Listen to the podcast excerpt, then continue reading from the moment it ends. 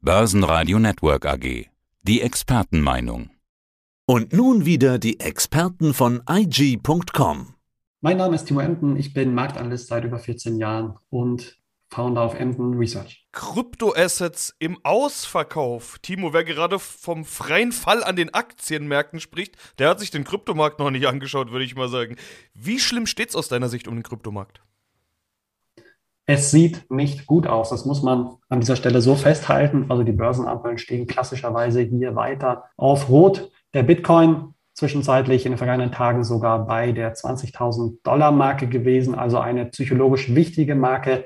Das zerrt insgesamt an den Nerven, insbesondere diese Kursverluste aus den vergangenen Wochen, Monaten, angefangen ja eben vom November bzw. Oktober, das Rekordhoch vergangenes Jahr bei 69.000, heute 20.000 Dollar. Also insgesamt auch nicht nur der Bitcoin, sondern eben auch andere Assets, also der Gesamtmarkt ja deutlich unter die 1 Billion Dollar Grenze hier geschrumpft. Im Herbst, also im späten Jahr 2021 lagen wir ja doch ja zeitweise bei 3 Billionen Dollar roundabout. Und da sieht man eben auch, dass hier zwei Drittel des Marktes weggefallen sind in diesem Zeitraum.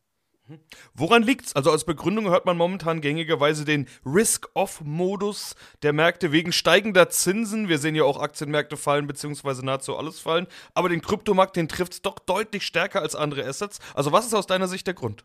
Ja, in erster Linie sind hier doch die Zinssorgen anzuführen, vor allen Dingen jenseits des Atlantiks. Das muss man auch hier ganz klar betonen. Es ist eigentlich ein Dauerbrenner. Ja, diese Zinssorgen, sind nicht erst seit gestern da, sondern die sind eigentlich angestoßen worden damals im November als man hier seitens der US-Notenbank Federal Reserve kommuniziert hat, dass man ja nicht mehr diese in Anführungszeichen billige Notenbankpolitik weiter fortführen möchte.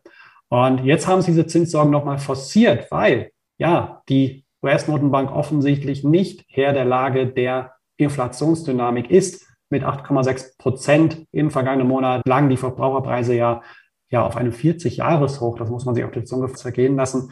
Und auch die jüngsten Zinserhöhungen der US-Notenbank haben hier offensichtlich keine Wirkung erzielt. Also man sieht, die US-Notenbank hat die Lage nicht im Griff, hat sie unterschätzt, die Dynamik. Und jetzt steht man hier natürlich Gewehr um weiter an den Zinsschrauben zu drehen. Besonderes Augenmerk liegt natürlich dann auf der Inflationsdynamik in den nächsten Monaten, in den nächsten Wochen. Und das ist weiterhin ein ganz, ganz wichtiger Grund, aber übergeordnet natürlich auch dann noch ein weiterer Grund, der hier anzuführen ist, nämlich die Sorgen rund um den Krypto-Verleiher, um das Krypto-Kreditunternehmen, wie man es nennen mag, Celsius Network. Also hier haben sich auch die Sorgen Anfang der Woche dann mehr oder weniger überschlagen, weil das Unternehmen nämlich sogenannte Zahlungen, Swaps, Überweisungen, alles, was damit reinspielt, ausgesetzt hat, eingefroren hat.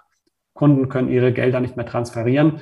Und das nährt natürlich hier vor allen Dingen auch die Furcht, die Sorge, dass das Unternehmen vielleicht ja gesundheitlich nicht ganz so gut dasteht, finanziell zumindest, und auch noch weitere Ansteckungsrisiken auslesen könnte für Konkurrenzunternehmen. Also eine ganze Branche befindet sich hier im Klammergriff auch der Celsius Network Sorgen. Jetzt sind diese Zinssorgen ja auch etwas, was man dem Tech-Sektor immer wieder als Grund liest, dass die Kurse so stark gefallen sind. Gibt es diese Tech-Kopplung überhaupt? Also man sieht ja nur, dass wenn Tech fällt, auch Krypto fällt, aber wenn Tech steigt, nicht unbedingt zeitgleich auch Krypto steigt. Also siehst du diese Tech-Kopplung, über die man da immer spricht? Die gibt es definitiv, aber ich würde sagen nicht zu 100 Prozent. Also eine Korrelation ähm, besteht aber allemal. Das liegt eigentlich daran, ja, dass nämlich vielleicht auch fälschlicherweise vor allen Dingen institutionelle Investoren Tech-Titel in die Schublade von Kryptowerten legen. Und das ist natürlich ein großes Dilemma, weil man sich ja eigentlich in der Kryptoszene unabhängig bewegen möchte von der Entwicklung an der Wall Street, insbesondere an der Nasdaq. Also es ist ein wirkliches Dilemma, was man hier weiterhin hat. Man sieht allerdings auch punktuell immer wieder Erholungsbewegungen, sollte sich die Nasdaq bzw. sollten sich die Tech-Titel hier dann auch auf der anderen Seite wieder erholen. Aber diese Abhängigkeit, ja, die hat man mehr oder weniger noch nicht abschütteln können und die wird wahrscheinlich auch erstmal weiterhin bestehen bleiben. Dann nämlich wenn eben die Zinssorgen lasten, was wahrscheinlich auch noch weiterhin bestehen bleiben wird in den kommenden Monaten oder vor allem für dieses Jahr, wird man hier weiterhin auch an den Kryptomärkten diese negative Tendenz wahrscheinlich dann eben erfahren. Was spricht denn dafür, dass sich das irgendwann wieder ändern könnte? Also es stellt sich ja tatsächlich gerade die Frage, ob das günstige Einstiegskurse sind oder ob bald günstige Einstiegskurse kommen könnten oder ob es nicht umgekehrt vielmehr der Anfang vom Ende der Kryptoassets ist. Habe ich original genau so schon gehört. Ich glaube, die, die spannende Frage ist einfach aktuell am Markt, ob der FED vor allen Dingen, der US-Notenbank, hier der schwierige Spagat gelingt, nämlich auf der einen Seite die Inflation nachhaltig zu bekämpfen auf der anderen Seite aber die Konjunktur nicht abwürgt. Das ist die zentrale Frage am Markt.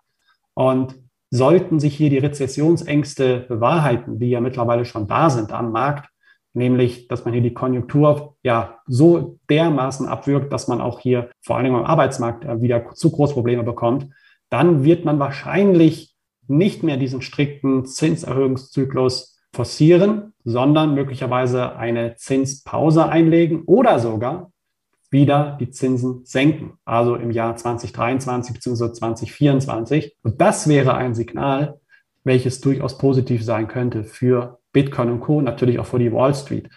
Könnte natürlich auch die Inflation wieder befeuern, aber gerade das sollte Kryptoassets, ja Bitcoin und Co. hier in die Karten spielen, wenn die Inflation weiter ausufert. Da natürlich die Nachfrage nach Anlagealternativen hier dann wieder zunehmen würde. Also ein Szenario, was durchaus möglich ist, in der Zukunft. Ich aktuell noch nicht sehe, aber das wäre zumindest hier ein Strohhalm, an den sich Anleger dann wieder klammern können. Ein Negativargument will ich auch noch anbringen, nämlich die Kryptobörse Coinbase. Die entlässt gerade über 1000 Mitarbeiter und der Coinbase-Chef Brian Armstrong hat sich in der Begründung gemeldet mit dem Begriff Kryptowinter, also dass jetzt der Kryptowinter ansteht. Was meint er damit? Also besonders gut klingt das ja nicht. Ja, der klassische Kryptowinter ist, dass die Luft erstmal wirklich absolut raus ist, dass das Interesse entsprechend auch ja einfach abflacht, noch weiter abflacht, als es jetzt überhaupt da ist.